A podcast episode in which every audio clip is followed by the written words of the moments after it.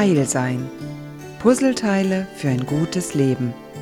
Mit der Therapeutin und Autorin Mechthild Rex-Najuch. Kennst du diesen inneren Kritiker? Diesen Typen, der immer will, dass du anders bist, besser bist, dass nichts an dir stimmt, der dich schon morgens dazu bringt, dass du nicht freundlich zu dir bist.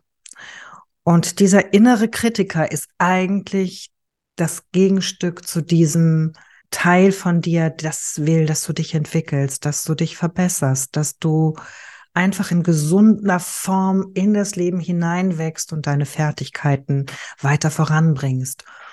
Und dieser innere Kritiker ist eines der größten Hindernisse, die ich kenne, um ein gutes und wirklich gesundes Leben zu führen, weil dieser Kritiker immer dazu führt, dass du ein bisschen unter Stress stehst und dass du ein ganz bisschen nicht so bist, wie du eigentlich bist.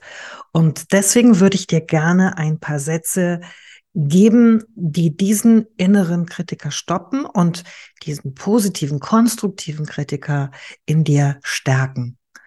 Und einer dieser Sätze ist, Scheitern ist nicht das Gegenteil von Erfolg, sondern ein Teil davon.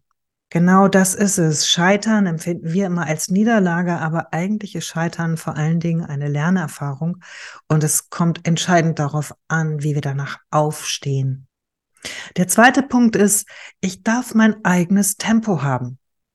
Ich muss also nicht schneller oder langsamer sein oder so sein, wie andere mir sagen, dass es perfekt ist, sondern ich habe in meinem Leben, in meinem Alltag, in dem, was ich erreichen kann, ein Tempo, das zu mir gehört, das zu mir passt, das ich auch wirklich durchhalten kann und das mich nicht erschöpft.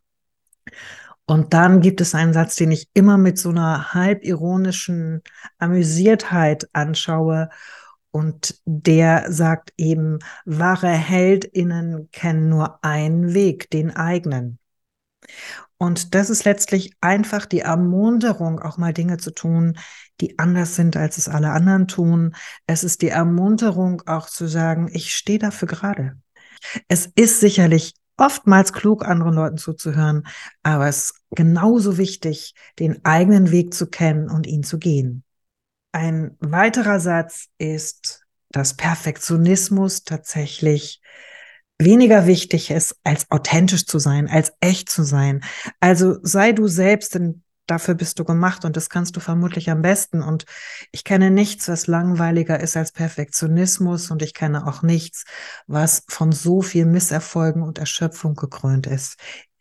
Was nicht heißt, dass du dich nicht verbessern darfst. Aber es bedeutet eben, sei echt. Und dann gibt es einen Satz, den finde ich auch immer noch lustig, obwohl ich ihn an verschiedenen Stellen versucht habe zu ändern, um dann wieder an die Urform zurückzukehren. Und das ist der Satz, ich bin Gold wert. Gold steht für Reichtum.